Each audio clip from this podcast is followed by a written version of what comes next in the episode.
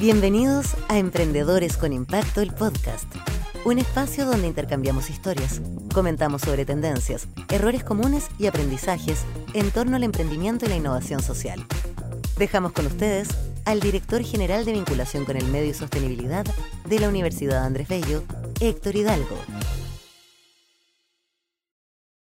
Muy bienvenidos a otro capítulo de Emprendedores con Impacto, un espacio para compartir experiencias, aprendizaje, anécdotas y sobre todo una muy buena conversación.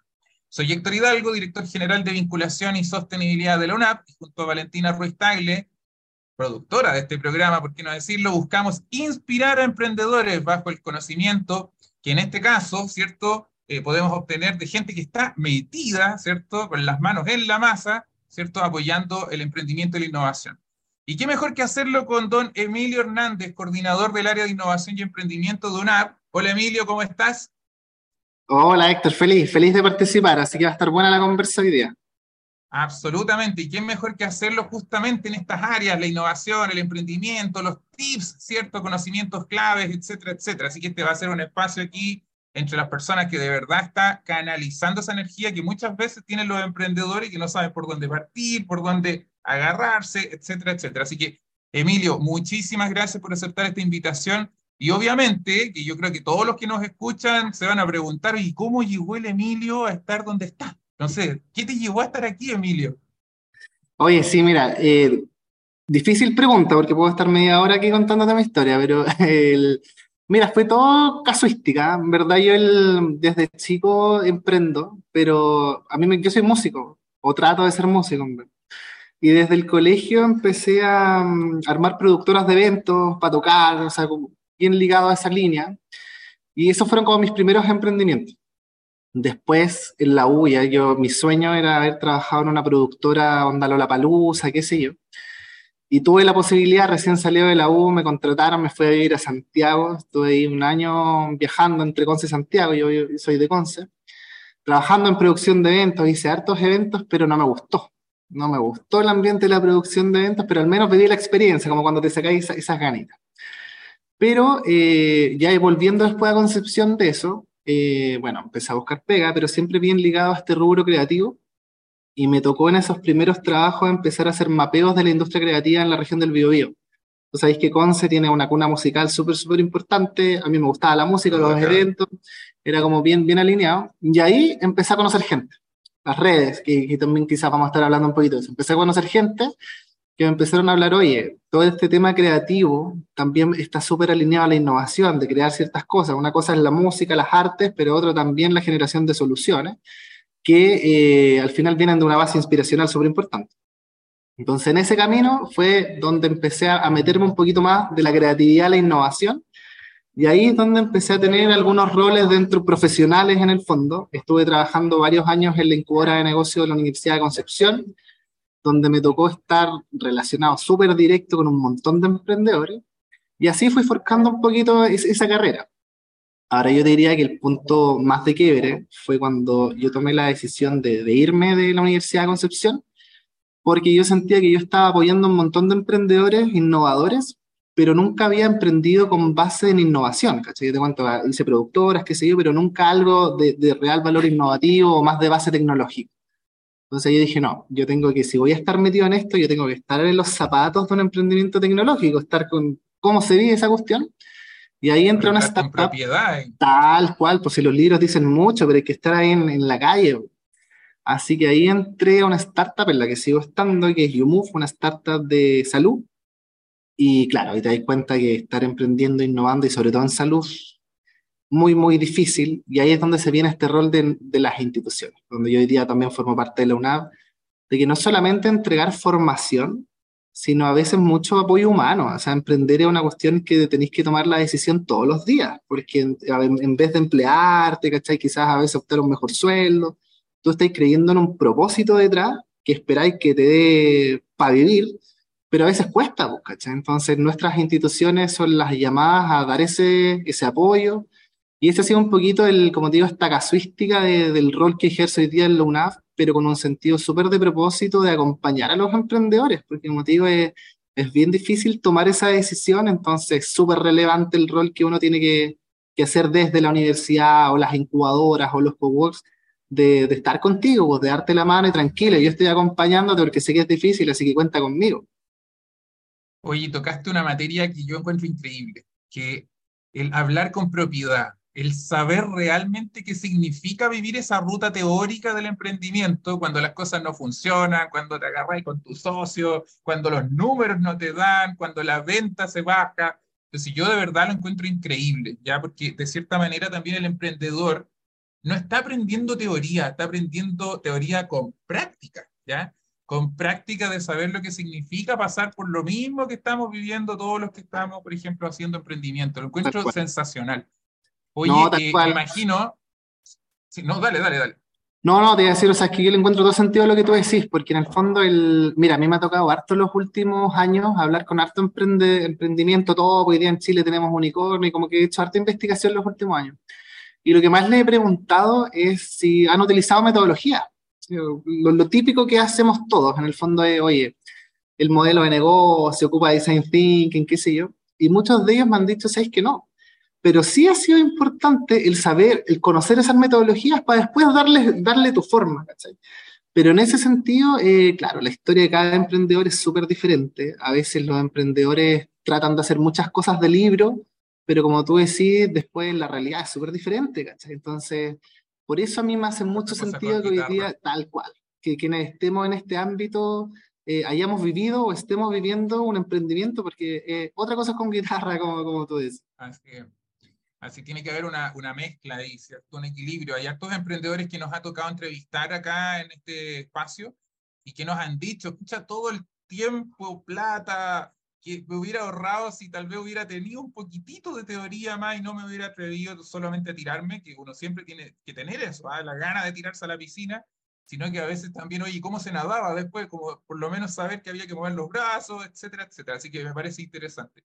Oye, tú tocaste un tema así bien tangencialmente que me gustaría profundizar, que, que es este trabajo más colaborativo, el conocer a otros. Hoy día tecnicistamente, ¿cierto? Decirle el networking, las redes de contacto, etcétera. Tú te dedicáis a hacer esto, tú lo potenciáis, se lo pides, ¿cierto? A los emprendedores. ¿Cómo, cómo veis ese, ese nivel de desarrollo hoy día en todo lo que eh, hace? Mira, yo ahí partí un poquito haciendo investigación. Eh, yo hace rato que me venía cabeceando con él, oye, ¿por qué hay, existe tanta tasa de fracaso en los emprendimientos? me puse a investigar y claro, hay un montón de teorías que, sí, que te hablan del financiamiento, del equipo, del poder de la idea, bla, bla, bla, bla, bla. Pero resulta que, al menos en la región, en Sudamérica y varios países latinoamericanos, eh, ese factor preponderante del fracaso tiene que ver con las redes de contacto. El emprendedor se dé cuenta que en una etapa inicial no necesitáis plata, necesitáis alguien que, que te oriente, que te diga cómo hacerlo, validar ciertas ideas, poder conectarte con personas que te digan, oye, vais por el bien camino, ay, no, sé que esto ya se está haciendo, oye, habla con él porque él conoce... Y eso es algo que culturalmente en Chile, eh, el chileno es tímido, sea, el, chileno no es entrador. Y hay una cuestión de que si tú vas, no sé, pues, alguno ha tenido la oportunidad de ir a otros países, cuando hay estos eventos de networking o conexiones, es súper raro. De hecho, uno se siente súper raro porque uno está parado y te llegan a conversar y te llegan a conversar, oye, ¿qué haces tú, Emilio? Bla, bla, bla, perfecto, cambio de tarjeta, y van por el otro y van por el otro. Muy diferente a lo que pasa acá en Chile, que tú vayas a los eventos de networking, oye, yo no está con el amigo ahí, pendiente de la bebidita, el jugo, pero no, no salís a hablar, ¿cachai? Y resulta que son muchas las instancias que hay en el ecosistema que busca juntar, oye, juntemos emprendedoras, juntemos emprendimientos creativos, bla, bla, y esas oportunidades son únicas, son únicas. Y yo siempre le digo a los emprendedores, oye, los emprendedores puede ser que, que tu emprendimiento sea súper diferente al que tú estés haciendo. Pero partamos de la base de que él tuvo que conformar una empresa, por ende necesita un contador, saber cómo constituirla, saber cómo hacer las declaraciones mensuales. Entonces, si hay un emprendedor que ya pasó por ese camino, por último te puede decir, oye, ¿sabes lo que tú decís? Puta, yo tuve un contador que al final fue un puro gastadero de plata, no te lo recomiendo, te recomiendo este. Y ahí vais partiendo con un poquito más de seguridad de lo que tenía ahí antes. Entonces, yo, mi invitación es que, oye, esos eventos de networking, aparte que se come rico, eh, son gratis, eh, vayan a hacer redes, El, el, tema de conocer gente, se van a dar cuenta que les va a sumar velocidad a sus proyectos, que no tiene para nada que ver con el levantar capital, que todos están pendientes a full de postular fondos, pero oye, si no tenéis redes que te ayuden a llevarlo a cabo, vais a estar con el bolsillo lleno de plata, pero sin saber qué gastaste. Así es. Bueno, de hecho, eh, esto nos lleva, ¿cierto? Como consecuencia también a que no sé, quizás de cierta manera ese capital social que uno construye, ¿cierto? Eh, puede marcar la diferencia en el éxito después de lo que estás haciendo como emprendedor, ¿ya? Eh, ahí, ¿cómo lo ves el tema del capital social en Chile? ¿Es más pobre que en otros países? ¿Cómo, cómo, cómo lo ves ahí desde tu punto de vista? Sí, lo veo muy complejo. Yo diría que Chile todavía, al menos para el caso de los emprendimientos, depende mucho cuál ha sido tu historia, desde qué colegio saliste, dónde estudiaste, qué sé yo. Es una relación súper directa al posible éxito que puedas tener con tu startup. Esto no, o emprendimiento, esto sin desmerecer, ¿cachai? Los emprendimientos top, o sea, si hablamos de Notco, de Corner Shop, son emprendimientos que tienen una tecnología a full, pero obviamente el poder haber accedido a redes les sumó velocidad, ¿cachai? O sea, eso es, no me pueden decir lo contrario. Y en ese sentido, yo creo que, claro, yo te diría que hoy día, eh, y esto quizás algunos emprendedores se enojen, yo diría que eso es culpa hoy día de, de, las, de los emprendedores y las emprendedoras. Yo creo que hoy día el ecosistema ha hecho un esfuerzo gigante por generar estas instancias de conversa. Nosotros como universidad, las instituciones, Startup Chile, en Concepción, en Santiago, yo diría que en todo el ecosistema al menos hay un evento a la semana que es abierto. Entonces yo creo que las instancias existen pero hoy día yo creo que esa pelotita eh, está en manos de quienes lideran los emprendimientos de ir, de conectarse, de hacer redes, porque el día de mañana eh, uno nunca sabe a quién puedes necesitar, porque tú te acordás, oye, ¿sabes que yo me acuerdo que conocí a esta persona en este evento, le voy a escribir? Y acá yo diría que hay otro tema que también eh, es ser patú, es ser súper patú. Y aquí te voy a contar como algo bien personal, pero yo hace el año pasado, antepasado, estuve haciendo mi tesis de mi magíster y necesitaba entrevistar a Rockstar de emprendimiento. Nadie me pescó, nadie me pescaba, les, les hablaba por LinkedIn, no me respondían, qué sé yo. Al final tuve que pagarme un LinkedIn Premium, pagar unas lucas y el LinkedIn Premium no sale para nada barato. Y chuta, y me pescaron, yo creo que ahí ya el, tener el loguito dorado como que ya, ya te posiciona. De ahí logré tener entrevistas súper buenas, pero yo creo que aquí la clave es ser, ser hinchador, o sea, tenéis que estar presionando, o sea, de de 200 no, puta, voy a tener dos sí. Y esos dos sí te van a ir abriendo puertas. Y yo creo que ahí hay que perder el miedo a que te digan que no. O sea, esta es la misma lógica de cuando eres chico y se acaba de bailar. Perder el miedo a que te digan que no, ¿cachai? Pero lo intentáis. Y acá es lo mismo. Aquí tenéis que salir a hacer redes entendiendo que te van a cerrar las puertas, que hay gente ocupada por lo general, la que uno, uno busca. Pero mientras más lo hagas, más posibilidades vaya a tener de que alguien te pesque. Pero yo creo que eso yo diría que el primer sea, uno de los principales brechas que hoy día tiene el emprendedor y la emprendedora acá en Chile. Hay un libro muy bueno que habla de esto, acerca de anda a que te digan que no. Y, y de hecho, me, me, no puedo evitar rememorar una, alguna cosa que hice en mi vida profesional. Eh, me acuerdo que yo eh, buscaba financiamiento para becas de estudiantes de escasos recursos. Entonces, el objetivo era ir a visitar empresas y pedirles plata. Literalmente, así como, ¿y con cuántas becas te pones? Y una vez que ya tenía mi PPT, mis bonitos, todo listo, así como casi como vendedor, ¿cierto? De seguro, eh, contacto a un empresario, le digo, ¿usted podría? Me dice, sí, obvio. Yo pensaba que lo iba a buscar, me dice, no, yo voy a tu oficina. Ah, caramba, perfecto, pues ya te espero, ¿cuándo? Mañana. Ah, yo dije, espectacular, y yo ahí... Mundo eh, ideal. Eh. No, o sea, bueno, después me di cuenta que era ideal. Eh, pero yo estaba muy joven, estaba recién partiendo, y entonces voy, le cuento mi cuento, y este empresario me dice, ya, listo. Y agarró la chiquera y me dice, toma, ahí tiene. Yo dije, me va a ir súper bien.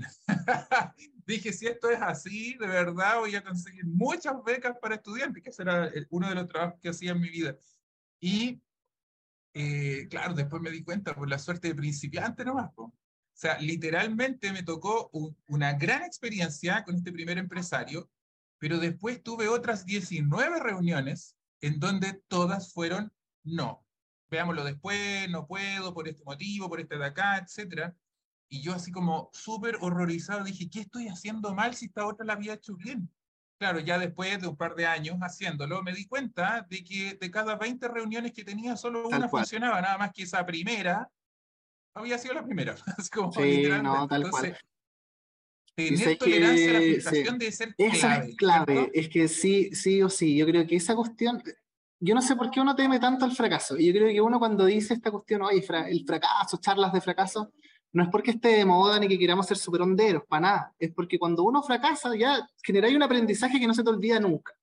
que es diferente cuando vayas a una sala de clase, aprendes, pero por lo general esas cosas se pueden olvidar. Pero cuando sufres una caída, nunca se te va a olvidar por qué te caíste. Entonces es un aprendizaje y por eso conversar de los fracasos hay que familiarizarlo, hacerlo normal, hacerlo cotidiano. Y en ese sentido es lo mismo, o sea, lo que tú decís, pues hacer súper busquilla, porque como tú decís, de 20 reuniones vaya a tener un éxito. Y yo creo que igual tocaste algo y bien importante de, de los egos.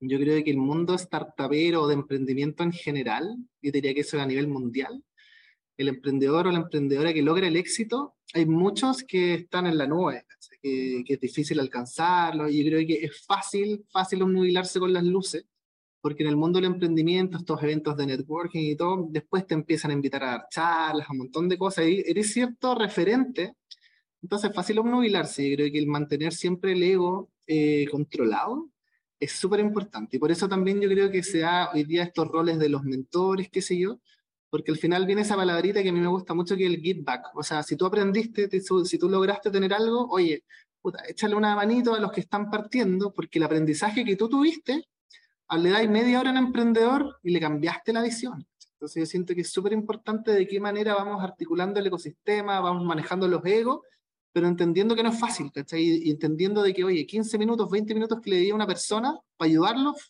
le voy a hacer explotar la cabeza. Entonces siento que ese sentido de comunidad también es el que hay que seguir fortaleciendo.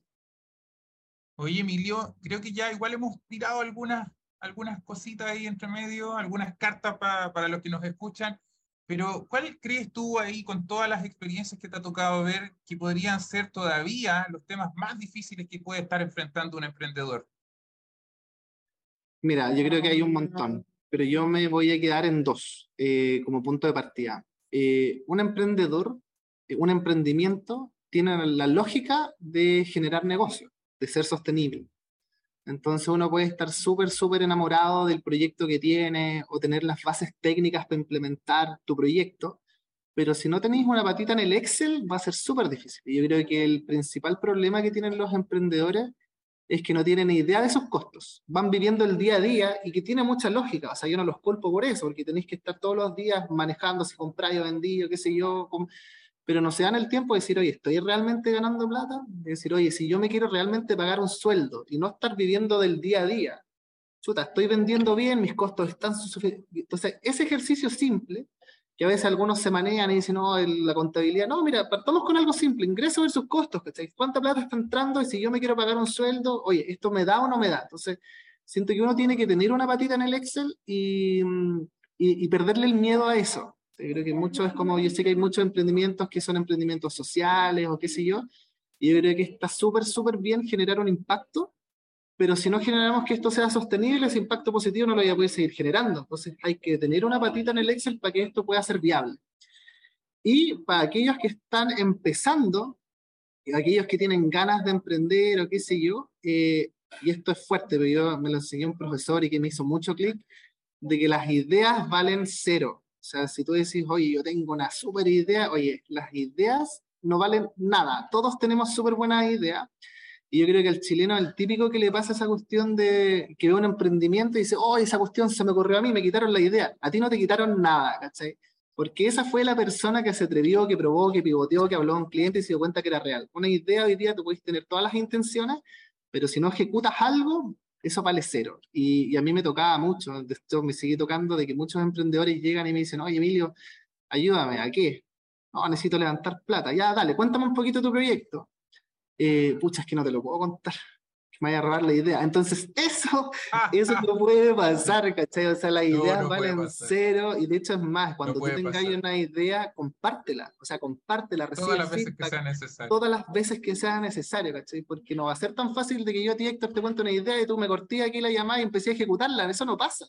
Entonces, comparte, compártelo porque así vais teniendo retroalimentación y en vez de gastar tiempo en algo que nadie necesite, capaz que sigáis feedback interesante y es antinatural. Así que si hay emprendedores o personas que están pensando en emprender, que todavía no entienden lo profundo que es esto que nos acaba de decir Emilio, diga, lo voy a hacer porque alguien que sabe de emprendimiento ya lo está practicando y esta es la, este es como el, manual.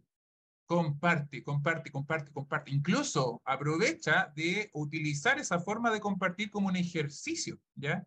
Así que, aunque no lo entiendan, estimados eh, ciertos eh, seguidores, comparte. Eh, aunque no lo entiendan, comparte. Es súper importante porque además de la idea, no es solo tener la idea, es tener la capacidad de ejecutar la idea. Y yo creo que ese es un tema súper importante. Sí, yo creo que esa es la clave, o sea, es, es realmente la clave. Si tú, mira, hay, hay un, un estudio que hizo Idealab, que Idealab fue la primera aceleradora en Estados Unidos y que después de varios años hicieron un estudio de las probabilidades de éxito.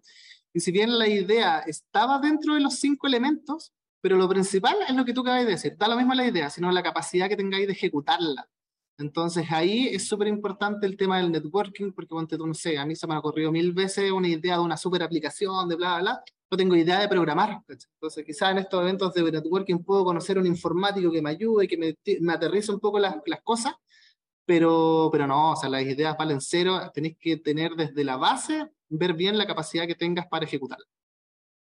Correcto. Oye, Emilio, a lo largo de esta historia que tú has tenido, eh, me imagino que habrá existido algún emprendimiento, algún emprendedor o emprendedora o alguna innovación que te haya tocado el corazoncito y que digas, esta realmente fue, fue como interesante, digna de aplauso.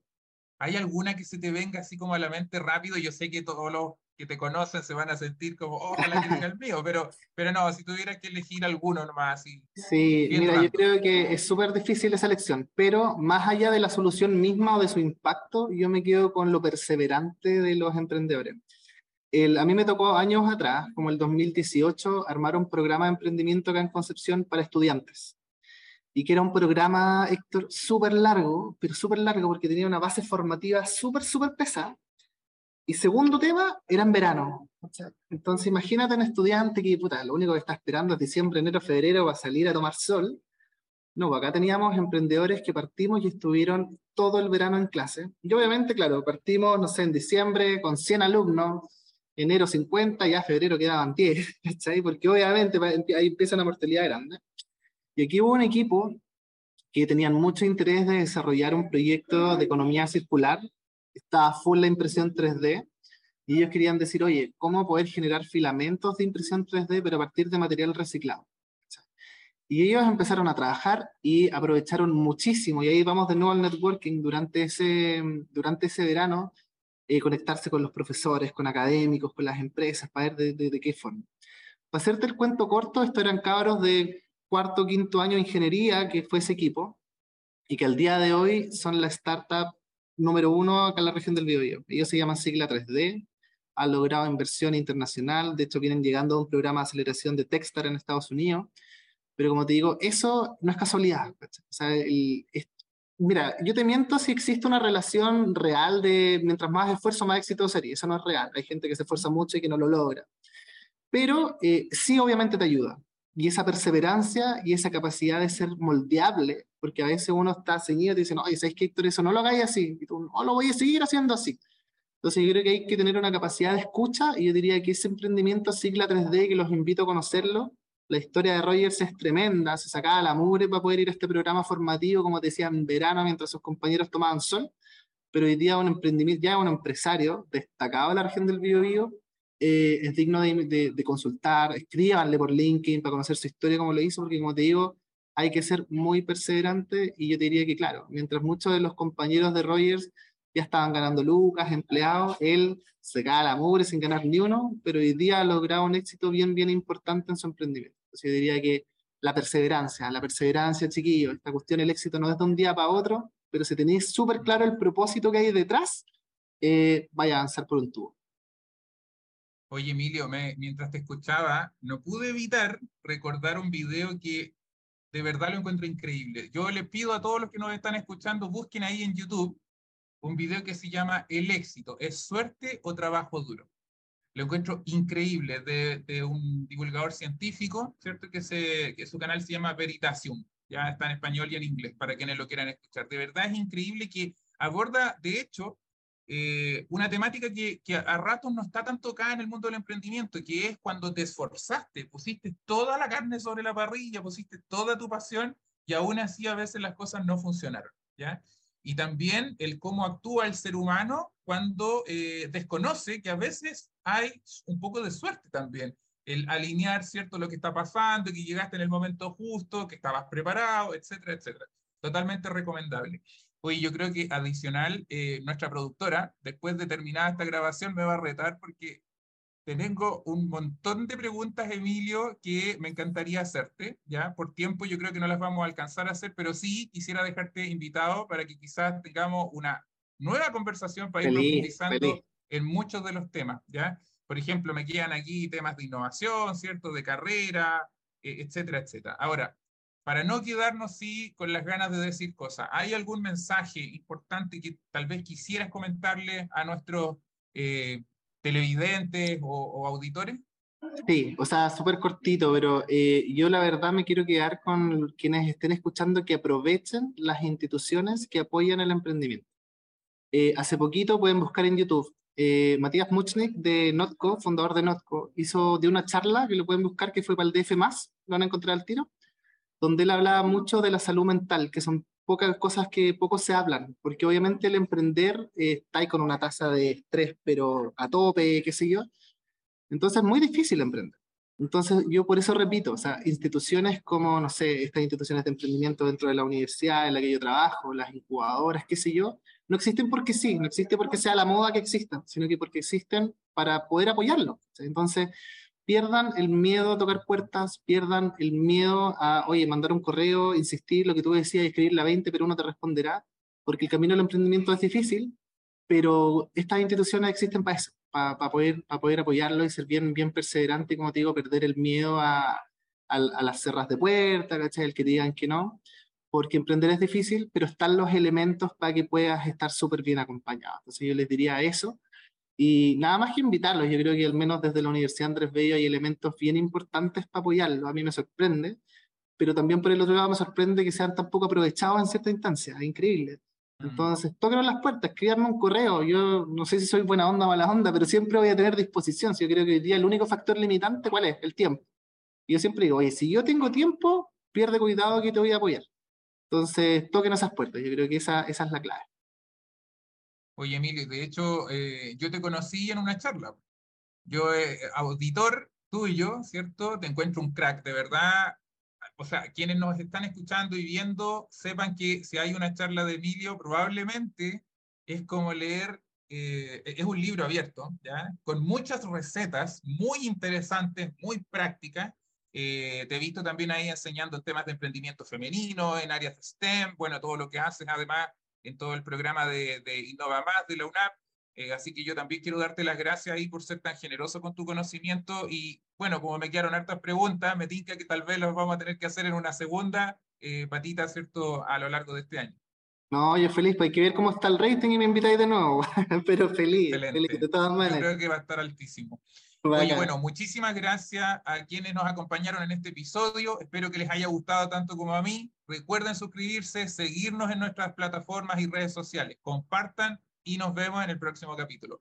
Que estén muy bien. Chao, chao. En nombre de la Universidad Andrés Bello, agradecemos a todos quienes nos acompañaron y los esperamos en nuestro próximo capítulo.